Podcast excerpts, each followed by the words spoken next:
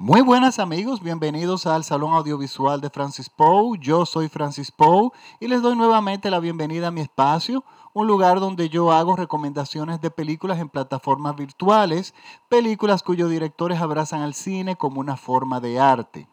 Esta semana les traigo una recomendación de Prime Video. Hacía tiempo que no hacía recomendaciones de esta plataforma, ya que es en comparación con Netflix son muchas menos, menos personas que están inscritos, pero resulta que yo específicamente andaba buscando una película en específico y solamente ellos las tenían disponibles. Esta película se llama, el título es en inglés, It's a Wonderful Life. En español, Qué bello es vivir. Miren, eh, esta es una película que es una tradición en Navidad en los Estados Unidos y debería ser una película de tradición navideña en todos los países. Eh, decidí buscar esta película porque como ya estamos en víspera de Navidad, yo quería una película que hablara sobre la Navidad o tuviera algún tipo de relación. Y hay muchísimas películas buenas, pero resulta que la mayoría de esas películas buenas no las encontré disponibles en las plataformas. Y eso me lo encontré bastante extraño. Sí, está en filming también. Quiero decirle que esta película, Qué Bello es Vivir, está en, en filming, It's a Wonderful Life, y está en Prime Video. Yo les recomiendo ver la versión de filming en las personas que están en España, mis seguidores en España, pero luego les voy a contar lo que me ha pasado. Yo tengo que irme, remontarme un poco al pasado con esta película. Esta película, It's a Wonderful Life, es una película del 1946. Salió a, las, a los teatros, a las salas de cines en el invierno de 1946. Exactamente cumplió ahora, creo que ayer o antes de ayer, eh, creo que fueron 72 años de haberse estrenado. Y fue exactamente en diciembre del 46. Es una película dirigida por Frank Capra, un director súper reconocido, protagonizada por James Stewart, Donna Reed, Lionel Barrymore, entre otros. Miren, esta película estuvo nominada al Oscar, eh, ganó como mejor director a los Globos de Oro, pero pasó algo extraño. Miren, esto es una gran producción. En, este, en esta película se invirtió muchísimo dinero, muchísimo. Es una película que está basada en una historia corta, que se habían comprado los derechos, se habían hecho muchísimos eh, guiones, ninguno había sido exacto, hasta que finalmente llegó a manos de, a manos de Frank Capra. Eh, Frank Capra eh, logró comprar los derechos de la película y logró conseguir el dinero para la producción. Miren, esta película está construida y, y filmada entera en un estudio. Un estudio gigante. Ellos construyeron un pueblo y, todo, y es, bueno que lo sepan, porque todos aquellos, y sobre todo las personas en mi país, que, ya, que el cine sobre todo está empezando, que trabajan en diseño de producción, esto es un ejemplo que ver. Señores, el diseño de producción, la escenografía, todo está bajo techo, eso es un estudio y fue un trabajo impresionante. Pero lo que importa en sí es la película. Miren, esta película se tenía todas las esperanzas de que la película iba a ser un éxito comercial. Si bien no fue un, fracaso absoluto, la película apenas se acercó a cubrir los costos totales de la producción. No se sabe muy bien cuál fue la razón. Eh, se dice que fue, y es lo que yo sospecho que realmente pasó, que se estrenó otra película al mismo tiempo que tuvo mejor estrategia de mercadeo. Era el año 1946, justo cuando se había terminado la Segunda Guerra Mundial, y aparentemente el público estaba inclinado a ver películas un poco más felices, un poco más eh, ligeras, yo diría.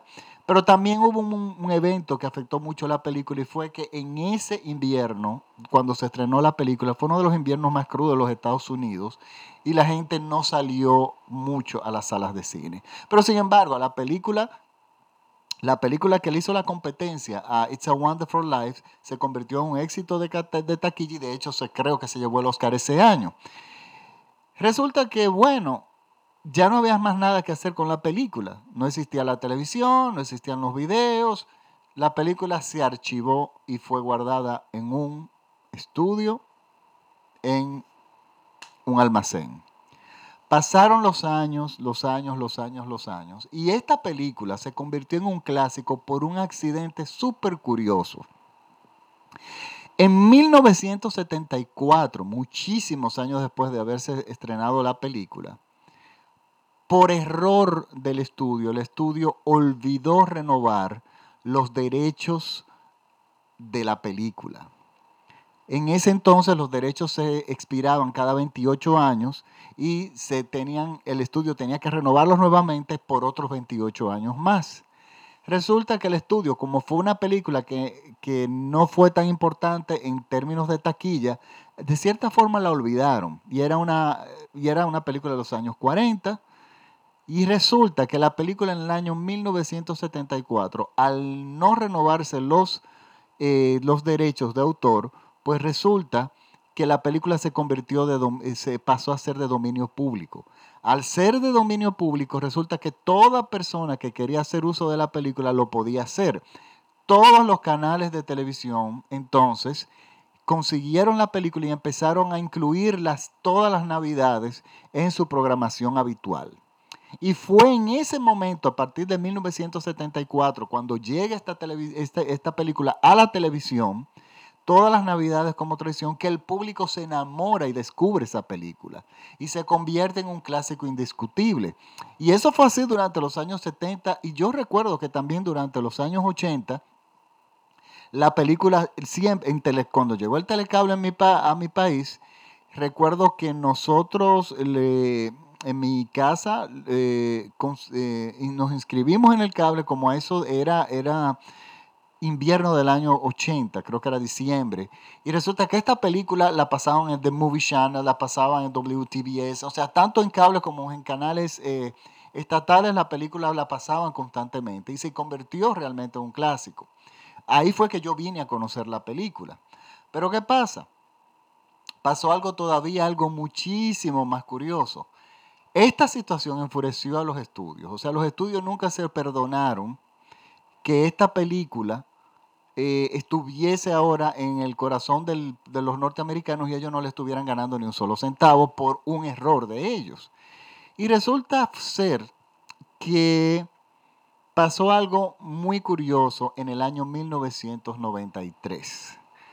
Resulta que el estudio descubre que ellos tenían los derechos de la banda sonora de la película separado de la película en sí. O sea, ellos tenían los derechos también de la banda sonora y esos no los habían dejado expirar. Entonces, ¿qué pasa? Ahí ellos encontraron una brecha. Ellos se fueron a corte y lo que ellos decían era, bueno, la película es de dominio público, está bien, pero la banda sonora es de nosotros y por lo tanto ningún canal de televisión, todo, cualquier canal de televisión la puede pasar pero no la puede pasar con sonido. Y por supuesto es algo absurdo. Un juez dijo, pero esperen, esta película ya se ha convertido en un clásico y si no la vamos a poder pasar por la televisión por esta cuestión de los derechos de autor, o sea, porque ustedes no nos dan no le dan al pueblo los derechos, pues yo lo que voy a hacer es les voy a devolver el estudio los derechos y ustedes van a volver a tener los derechos de la película. Entonces, ¿qué pasa aquí? Resulta que el estudio se apodera nuevamente de la película una cantidad enorme de años después y resulta que ya ningún canal de televisión la podía pasar. Y la película entonces, el estudio hace algo maravilloso, quienes tenían ya los derechos de la película. Ya para el año 93 había mucha conciencia de los directores de la necesidad de restaurar cine, el cine, de las películas antiguas. Eh, Francis Ford Coppola fue uno de los pioneros cuando en el año 82-83 restauró la película eh, Napoleón de Abel Gans, una película muda de cuatro horas y pico. Él la restauró y la, se las enseñó nuevamente al mundo. Y eso fue un gran aporte de Coppola que yo no encuentro, yo todavía pienso que Francis Ford Coppola nunca se le dio el crédito suficiente, eh, que el crédito que se merecía por haber hecho ese trabajo. Y resulta que, bueno, este estudio abraza esta película, entiende la importancia que tiene y la restaura. Pero la restaura de una forma impecable.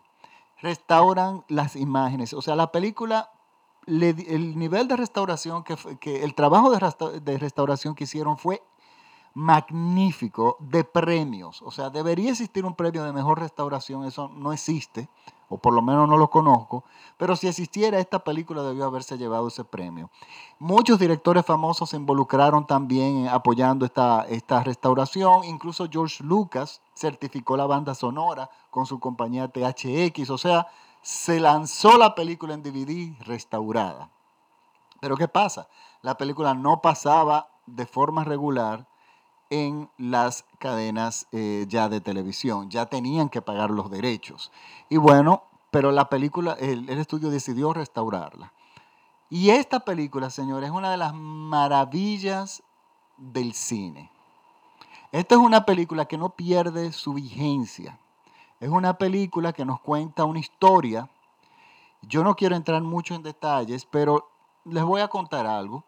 Miren la historia de un joven que es querido por el pueblo, eh, es de una familia muy estable, eh, tiene un solo hermano y su padre tiene una compañía de bienes raíces. Es la, y en el pueblo hay dos compañías de bienes raíces. Está la más grande, que es de, un, de una persona totalmente eh, monstruosa, que lo que quiere es apoderarse absolutamente de todos. Y tenemos la contraparte, que es el equilibrio de este, el que le hace el frente a este señor, que es una compañía que piensa más en el ser humano, no es tan grande y tan poderosa como la otra, pero sí es una piedra en el zapato para la otra compañía. Resulta que este joven lo que quiere ser es un gran arquitecto. Él no quiere heredar, seguir el trabajo de su padre.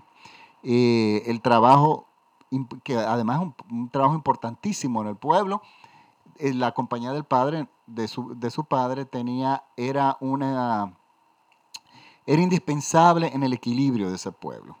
Pero él no quería eso, lo que quería ser arquitecto y, bueno, él se iba a convertir en un arquitecto y desde niño soñaba con ser un gran arquitecto, construir sus ciudades.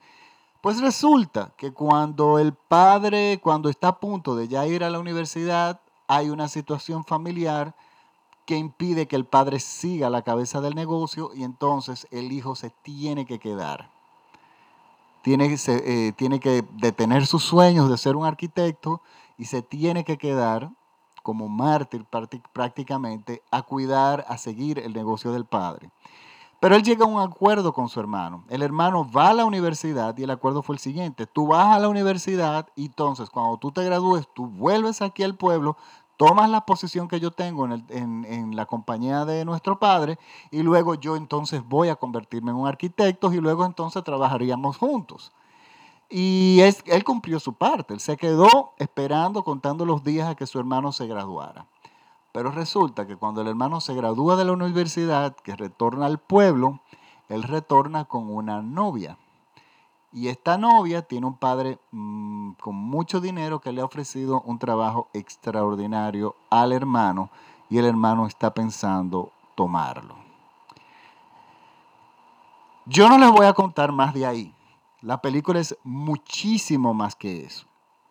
Es una película que yo digo que no pierde vigencia porque nos plantea algo como, ¿qué pasa con los seres humanos cuando no logramos nuestros sueños? Cuando por circunstancias ajenas a nuestra voluntad y a nuestro ejercicio y a nuestras acciones, nosotros no podemos llegar a convertir nuestros sueños en realidad. Esa consideración no existe en los tiempos modernos. Los tiempos modernos están llenos de triunfo, de, ni para atrás para coger impulso, eh, voy por más, la milla extra, el, responsable del éxito en su vida y de tu felicidad eres tú, etcétera, etcétera. Estamos en una sociedad donde solamente se piensa en el éxito profesional en el éxito que tú puedas enseñar a los otros, el, éxito que tú puedas salir en una revista a enseñarlo. Hay una cantidad de cursos diseñados para eso. Eh, a mí me da mucha risa, me da muchísima gracia. Esto es un negocio grandísimo, estos cursos que dan de, de automotivación para tú lograr tus metas, para tú conseguir ese tipo de cosas, como los vendedores de ciertos productos que andan por ahí, que se convierten prácticamente en fanáticos de, y esclavos de ese producto y de la venta y de, los, de, los, y de, y de tus logros, y se tratan casi como líderes evangélicos. Pero miren, yo vivo en un país del Caribe, del tercer mundo, como le dicen, eh, mi país, la República Dominicana, es un país pobre y yo siempre he trabajado en el sector privado en compañías y en compañías sólidas, en compañías, y estas compañías gastan muchísimo dinero en este tipo de personal, de personas que vienen a dar estos cursos. Pero lo primero que a mí me daba risa con estos cursos de motivación es que el material de apoyo que daban era escrito por una persona que era algún profesor en alguna universidad de Londres o de alguna ciudad de Canadá o de alguna ciudad de países sumamente desarrollados. Entonces, ¿qué pasa? Estos cursos de automotivación llegan a la República Dominicana sin ser tropicalizados. Y resulta que uno ve a los empleados, los pobres, que tratan de animarlos y de, crearles una situación en la cabeza y que no va a ser posible, porque que ellos incluso lo lleven de una forma eficiente, porque la realidad de nuestro país domina mucho tus acciones todavía, la realidad económica. Y bueno, resulta que, bueno, este tipo de, de cursos, o sea, de estos tiempos modernos, abrazan este tipo de discurso. O sea, el discurso del triunfo, el discurso de que tú eres el responsable del fracaso, de tu situación económica, de tus miserias, de tu infelicidad. O sea, nada. O sea, tú no tienes que luchar por más nada nada más tienes que luchar por ti, no tienes que luchar por tu país, no tienes que luchar por la corrupción, no tienes que luchar contra la injusticia, no, tienes que luchar por ti. Y eso es lo que dicen muchísimos de esos cursos. Y resulta que la mayoría de películas de éxitos y de, tienen que ver mucho con esta visión moderna del triunfo. Pero ¿qué pasa? Yo no he vuelto a ver una película donde la persona que tiene un sueño no lo cumple. ¿Y qué pasa? Tú dejas de ser ser humano, tú dejas de tener valor, tú dejas de ser una persona valiosa, tú dejas de ser querido, simplemente porque estás en una situación donde se te van de las manos y donde tus sueños se te van de las manos, no porque tú no hagas nada, sino porque ya no dependen de ti. Y es que hay cosas que no dependen de ti. La situación económica de un país no depende de ti. La corrupción de un país no depende de ti. O sea, depende de ti tú poner tu grano de arena, pero tú vas si estás abrazado por las situaciones económicas, por un país muy pobre, un país sin oportunidades, pues bueno, tú dirás, ok, me voy del país. Ajá, pero entonces si tú tienes responsabilidades como mantener un padre, una familia, o tienes hijos, resulta que, bueno, el ancla es muy pesada. Y esta película trata todo sobre ese personaje que a través de los años se le van sumando cada una de situaciones como si la vida tuviera un plan contra él. Cuando las cosas que a todas las personas de alguna forma alrededor se salen con la suya y él lamentablemente no puede lograr sus sueños y lo que tiene que estar es constantemente, como decimos nosotros aquí, apagando fuegos. Y la película trata a un hombre cuando ya llega al fondo, cuando ya tira la toalla, cuando ya dice, yo no puedo absolutamente más con esta vida, yo no puedo con esto. Entonces, es ahí donde inicia la película. Y esta es una película del año 1946. Señores, esta película es una película extremadamente emotiva. No solamente porque está extremadamente bien dirigida. Aquí en esta película es perfecta. No hay un solo detalle que se escape. los extras, los movimientos de cámara, la fotografía es deliciosa, es preciosa, la musicalización, pero sobre todo el guion y muy especialmente la, la actuación de James Stewart. James Stewart es un actor grandioso y aquí lo demuestra en una forma increíble. Su actuación se divide, tiene dos etapas en la película. Y la primera etapa es una etapa que es para nosotros los espectadores mucho más familiar que con otras películas de él. Porque James Stewart era un actor que tenía la cara muy del típico norteamericano, este hombre más o menos de, ciudades pequeñas, muy amable, muy educado, eh, eh, que, y siempre más o menos les daban estos pero, papeles, pero este otra, la parte oscura del personaje, Nadie sabía que James Stewart era capaz de hacer esa actuación así y sorprendió al mundo. Frank Capra lo sabía, era un director muy, muy perceptivo. Pero ¿qué pasa? Resulta que yo compro esta película en DVD. Y es una tradición mía, con quien la quiera ver, verla todos los años en Navidad. Siempre, usualmente tengo un amigo, un amigo que viene y la vemos juntos y yo les, les enseño esta película, porque yo trato de buscar personas que ni saben de la existencia de la película y yo me gusta ver la reacción de las personas. Y no ha habido un solo caso donde una persona de las que hayan visto eh, brote en lágrimas, porque la película realmente es una película muy emotiva y sobre todo que nosotros los espectadores, la película logra que nosotros nos pongamos en los zapatos del protagonista. Pero miren lo que me pasó, yo tengo, si bien las plataformas digitales, Netflix, Amazon Video, sacando a Filming, que quiero darle el crédito a Filming, que lástima que es una plataforma que solamente funciona en España y creo que funciona en México también. Filming tiene la mejor, el mejor inventario de películas que yo he conocido en ninguna plataforma. Y no solamente el mejor inventario, las tienen en versiones originales, tú puedes elegir los subtítulos, eh, puedes elegir las dobladas, pero lo más importante es que las películas clásicas, verdaderamente clásicas, del mundo entero, ellos las tienen casi todas. Y ellos tienen esta película maravillosamente, eh, la copia que tienen es la copia restaurada, la última copia. Pero ¿qué pasa?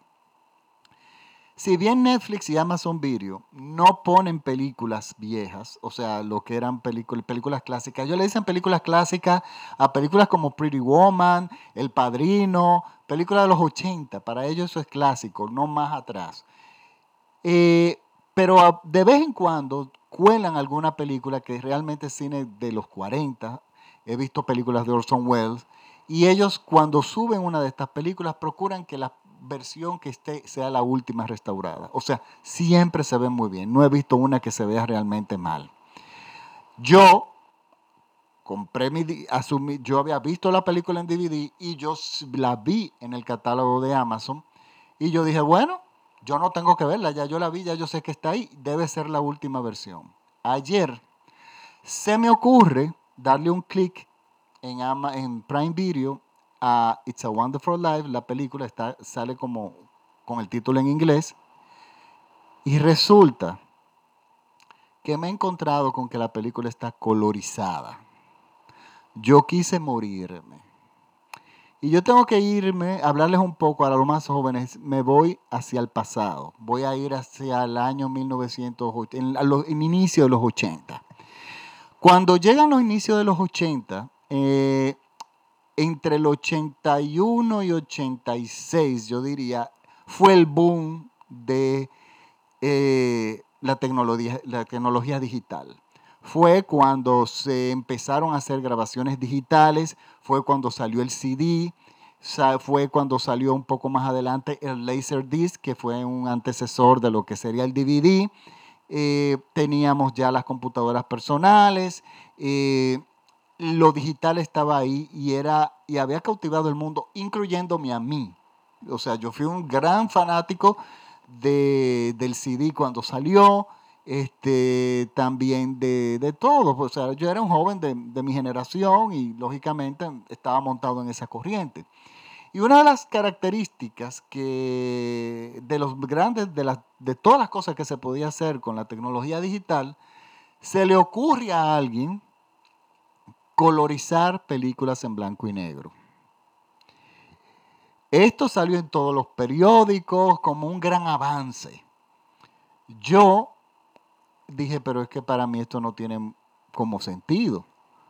Yo era un jovencito, yo tenía 14, 15 años en ese entonces, pero a mí eso nunca me hizo sentido. Pero me tiré al mundo en contra. Todo el mundo estaba, no, pero eso es chulísimo. Ted Turner compró los derechos, ese gran empresario de una gran cantidad de películas para colorizarlas, relanzarlas y venderlas y relanzarlas también en, las salas de cine y en la televisión.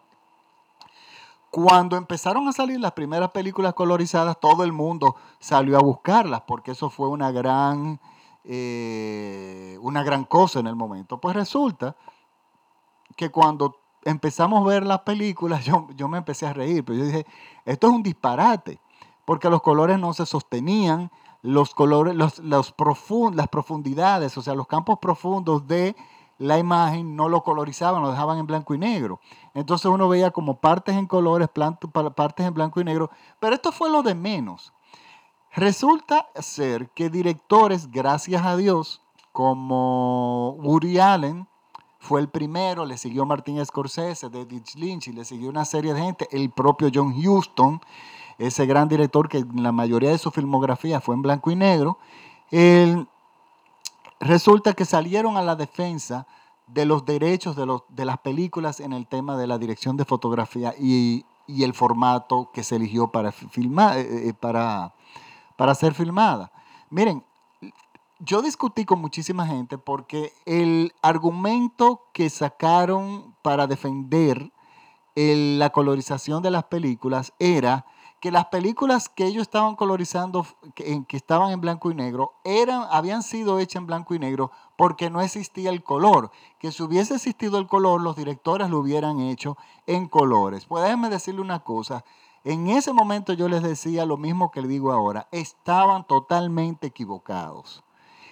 Rey de Reyes, King of Kings, una película muda sobre la vida de Cristo, una magnífica producción. De hecho, la, vida, la película sobre la vida de Cristo que a mí más me gusta, de Cecil DeMille, es una película muda. Y la película tiene tres minutos en colores, que fue un atractivo para la, para la taquilla, para que la gente fuera a ver que hay los primeras, las primeras escenas en colores. Simplemente la película tenía tres minutos eh, aproximadamente en colores. Y estamos hablando de una película de principios de siglo. Luego tenemos en los años 30 lo que el viento se llevó. Lo que el viento se llevó fue filmado en colores y luego más adelante fue filmado El Mago de Oz. ¿Cuál era el problema? El problema era que las películas salían carísimos de filmar, pero se hacían. Y durante los años 40 se hicieron muchísimas películas en colores, incluyendo la mayoría de las películas de, la actriz dominicana María Montes, una actriz dominicana que triunfó en Hollywood a mediados de los años 40 en, un determinado tipo de película que era para destacar la tecnología, eh, color de la compañía de Technicolor, o sea, ese proceso donde las imágenes eran en colores, las películas eran grandiosas, muy coloridas, eran costosas y ella, por giros de la vida era hermosísima y caía perfecta en estas películas. Pues bueno, una dominicana se convirtió en, una, en un ícono de el cine a color, de los inicios del cine a color. ¿Y qué pasa? Resulta que, de hecho, durante los años 40 y hasta los años 60, la Academia de los Oscars, la de Academy Awards, dividían la fotografía en fotografía color, el premio en mejor director de fotografía en película color y mejor dirección de fotografía en película en blanco y negro. Y ¿Por qué? Porque los procesos eran totalmente diferentes las competencias eran totalmente diferentes. Entonces sí existía desde muchísimo tiempo, incluyendo de los años 40, la película color, pero simplemente no se, eh, se decidía por cuál firmar. It's a Wonderful Life es una película que tuvo un gran presupuesto, que si hubiesen querido hacer la película en colores, lo hubieran hecho. Estamos hablando ya que es a finales de los 40, estamos en el 46. Y por lo ya el 46 se había avanzado muchísimo en la tecnología del color. Pero esto es simplemente un ejemplo. Pero bueno, ese discurso de que no existía el color y por eso las películas se hacían en blanco y negro fue el discurso que se lanzó en la prensa internacional y aquí lo abrazó, en mi país lo abrazó todo el mundo, muchísima gente estaba en eso. Pero ¿qué pasa?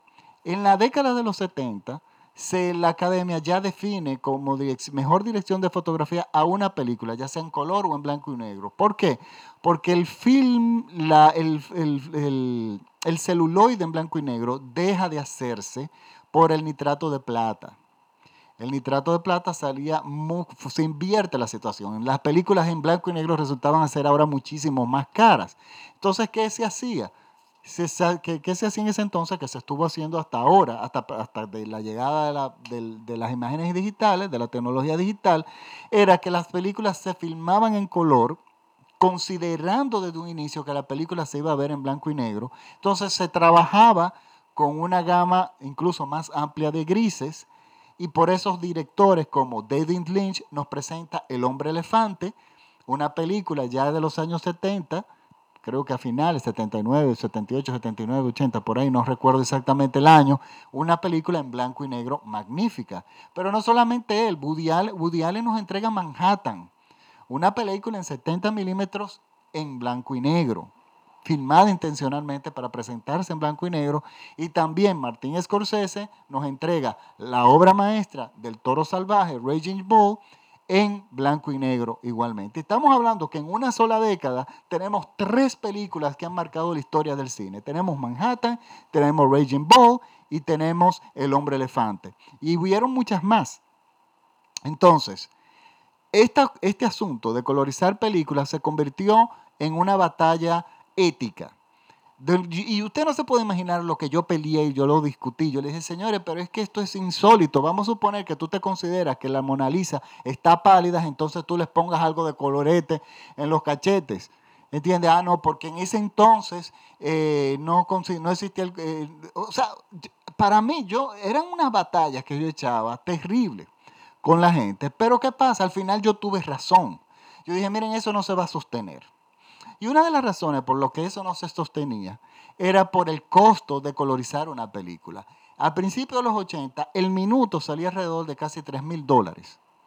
Solamente colorizar. ¿Y qué pasa? Ya para principios de los 80 había muchísimas películas clásicas que lo que necesitaban era una restauración de su formato original. Y a mí me da mucho, mucho coraje porque todo ese dinero que se invirtió en colorizar películas se pudo haber invertido en restaurarlas. Pero bueno, finalmente, The Turner y todos los que estaban, los grandes empresarios que vieron un gran negocio con eso, yo creo que perdieron muchísimo dinero, hasta cierto punto muy merecidamente. ¿Qué pasa? Resulta que, bueno, John Huston, los directores se unen y empiezan a criticar esto. Había un tema legal porque los directores de fotografías creo que hasta cierto punto tenían un derecho, los directores tenían derecho sobre ciertas películas, y bueno, y resulta que muchos canales se negaron, empezaron a negarse a pasar versiones colorizadas, y eso, como, como yo me imaginé que iba a pasar, se diluyó en el tiempo. Y hace años que yo no veía una película colorizada. Resulta que yo me doy que en esta versión en Amazon Prime Video que está colorizada, yo he caído en shock porque yo no quiero que ustedes vean esa película a color. Pero bueno, les voy a decir algo. La película está disponible en iTunes, pero hay que comprarla. Pero está disponible en blanco y negro y está disponible, según veo, en la versión, la última versión restaurada, que es la versión que todo el mundo debe ver. Pero yo les voy a dar una mejor noticia, que no sé hasta cuándo dure, porque no estoy seguro que, es muy legal, pero no fui yo el que la subió. La versión restaurada está en YouTube. Completa, lo único que está en español. Pero bueno, yo prefiero que la vean así antes de verla colorizada. Una solución para la versión colorizada de Prime Video es si tienen la posibilidad de convertir su televisor en los colores, en bajarle los colores y convertirlo en blanco y negro, la pueden ver en blanco y negro. Lo que a mí me queda duda es, para los puritanos, que si cuando uno les quita los colores a la televisión, los colores, los tonos de blanco y negro que te da, son en relación a la imagen original o a la colorización. Y ya ahí podría cambiar la, la imagen. Pero bueno, siempre sería mejor que verla en colores. Pero yo, ¿qué voy a hacer? Yo voy a, yo voy a subir en mi página de Facebook el link, le voy a poner el link de YouTube donde está It's a Wonderful Life en, eh, en español, qué bello es vivir. Eh, la pueden ver gratuita, véanla con sus hijos, a partir de que hijos de ya de 10 años, miren, es una película de familia llena de valores, es una película que en estos tiempos es, es necesaria. Y es una película de una belleza extrema. Es una de las grandes, bueno, es una de las 100 mejores películas de todos los tiempos del cine norteamericano. Creo que tiene la posición número 11, si no me equivoco. Y es muy justo el reconocimiento. Es un reconocimiento que le ha llegado a través del tiempo, pero bueno, así a veces pasan, con, así pasan las cosas. Yo les recomiendo también, otra cosa, los que muchas personas me, siguen preguntando que no pueden acceder desde República Dominicana a Prime Video. Sí se puede. Lo que pasa es que nosotros los dominicanos tenemos tantas direcciones en nuestra cuenta de Amazon, cosas que los dominicanos son, son los que únicos que van a entender, eh, que tiene que coincidir la dirección postal con la dirección de la tarjeta de crédito, con el billing address. Pero yo puse las instrucciones, el instructivo, porque un radio escucha me los envió y así mismo yo la colgué en mi muro de Facebook, en la página del Salón Audiovisual de Francis Poe. Búsquenlo, no me sigan a mí como persona, sigan a la página, busquen, ustedes escriben el Salón Audiovisual de Francis Poe y me van a encontrar ahí. Igual en Instagram, me buscan como Francis Poe y en Twitter igual como Francis Poe. Mi apellido se deletrea P-O-U, P de papá o de oso U de uva, Poe. Entonces eh, me despido eh, por ahora hasta el podcast de la semana que viene. Muchísimas gracias por la, la, sintonía. Nosotros estuvimos, estamos casi al cumplir un año, cumplimos el primero de enero un año y continuos sin interrupciones y eso es gracias a ustedes. Yo quiero particularmente agradecer a mis seguidores en Richmond, Virginia y en Seattle. Mi audiencia en Seattle está creciendo y por supuesto en los Estados Unidos y en, bueno, en Argentina tengo seguidores, eh, seguidores fieles, también en Uruguay. Quiero saludarlos y tengo, ah, bueno, los de Canadá también y en el Reino Unido y en Irlanda también. Pues bueno, yo y a los latinos en el mundo que me están oyendo, que les gusta el cine, el buen cine, pues yo les doy las gracias. Entonces, bueno, yo me despido ya hasta la próxima, hasta el próximo podcast que será la semana que viene. Vamos a ver qué les, qué les recomiendo, todavía no sé, pero mientras tanto les puedo decir que tengan una feliz Navidad y yo sé que ustedes van a disfrutar muchísimo esta película. Hasta la próxima. Chao.